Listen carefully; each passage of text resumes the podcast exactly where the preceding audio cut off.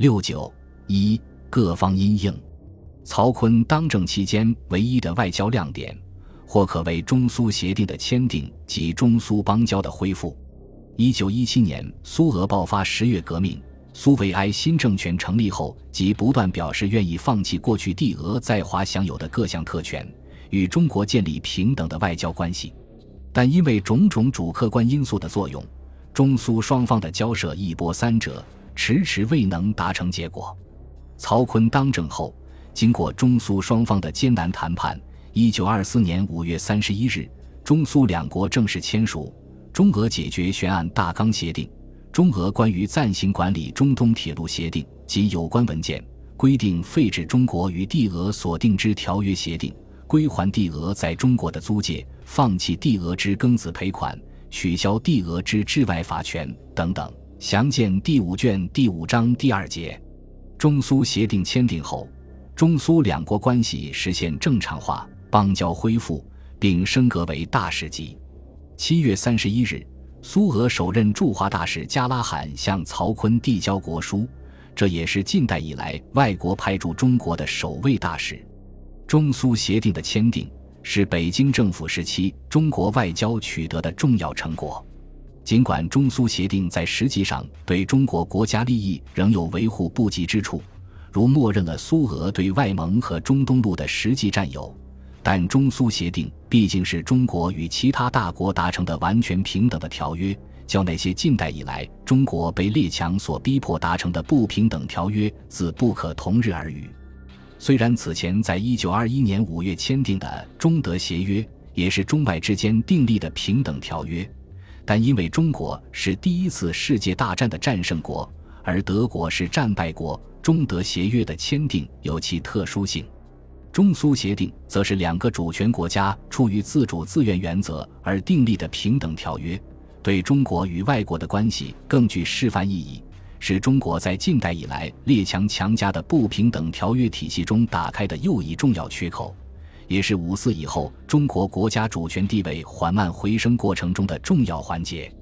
外交交涉因其专业性而有职业外交官群体应付，且在程序方面相对规范，尚无需曹锟亲力亲为。与之相比，内政方面更是问题多多，尤其是如何对拥戴他上台的亲信左右论功行赏。安排位置，实在是困扰着当政后的曹锟，使他不能不细加考量，公卿过问，疲于应付。曹锟曾经自嘲说：“至北京后，一事未做，只终日下命令，某也将军，某也将军耳。人事位置的变动，时牵一发而动全身，必然牵涉到各个派系集团之间复杂而微妙的利益关系，其重新洗牌的过程。”就是各个派系集团为此你争我夺、明争暗斗的过程。直系内部的金、宝、洛三派，原先是金宝派合流，力推曹锟上台，位于舞台的中心。但曹锟上任后，金、宝两派即互相争功、争夺位置，势成水火。洛派自居重要地位，形成金、宝、洛三派鼎立、混战不已的局面。一时间。北京政坛闹得风生水起，争得不可开交。十月十五日，曹锟宣布封殷昌、刘冠雄、张怀之、田中玉、马连甲为上将军。晋升令刚刚发布，便招来外交团对田中玉受封的质问，逼得曹锟只能劝说田中玉主动请辞，以敷衍外交团，好不狼狈。好在上将军不过是虚衔，并非实职。真正令曹锟费思量的是如何安排那些手下的实权派。曹锟出任大总统后，他所任的直鲁豫巡阅使不能再由自己兼，巡吏应由副使吴佩孚递升。但是曹锟与吴佩孚的关系却很微妙。一方面，吴佩孚是曹锟的头号大将，也是直系打天下的头号功臣，曹锟不能不倚重。但也正因为如此。吴佩孚对曹锟又难免功高震主之势，而且无关心政事，干预人事，有其主见，给人飞扬跋扈、目中无人之感。洛阳巡阅实属久有第二政府之机，又使曹锟不无疑虑。曹锟曾经对人说：“吴佩孚干政过勤，如中俄交涉方有端绪，毕竟通电反对，甚至海军一问，萧恒山、萧耀南一问。”库伦则拟保都护使，西蒙则拟保屯垦专使，京畿卫戍总司令方宇更动，取其来电保奖张子恒、张福来、王孝伯、王承斌、萧恒山之遗缺。加以吴佩孚自视甚高，为人自傲，比较清廉，在直系内部并不受待见，甚而有被同僚孤立之事。金宝派对吴明面上敬而远之，内心里试图限制其发展，并不断在曹锟耳边说些吴的闲话，以引起曹的反感。第一次直奉战后，吴佩孚主张亲者疏奉，准备未来对奉作战；金宝派的多数则主张亲奉书者。目的是希望将吴的势力以对付皖西为名引向南方，减少其在北方说话的地位。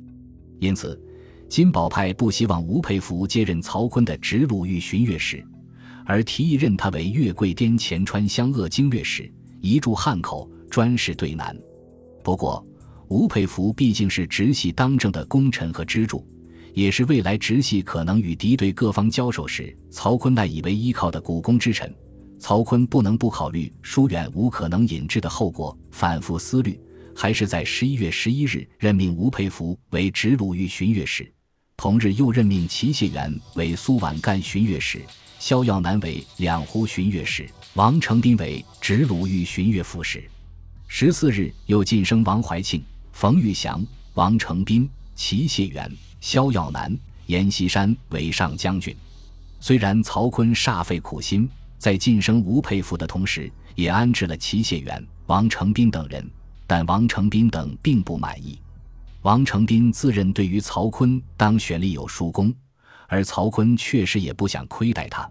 本来内定由他接田中玉任山东督军，但由于山东将领的反对而未成。过后，王承斌虽出任直鲁豫巡阅副使，却是吴佩孚的直接下属，吴对他抱有戒心。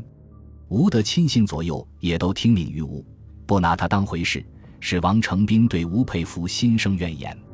在直系内部，冯玉祥本因河南督军问题与吴佩孚不睦，埋怨曹锟不知礼贤下士，老者以为老而无能，少者以为缺乏学问经验，致使单于之辈成器性尽，遮蔽聪明。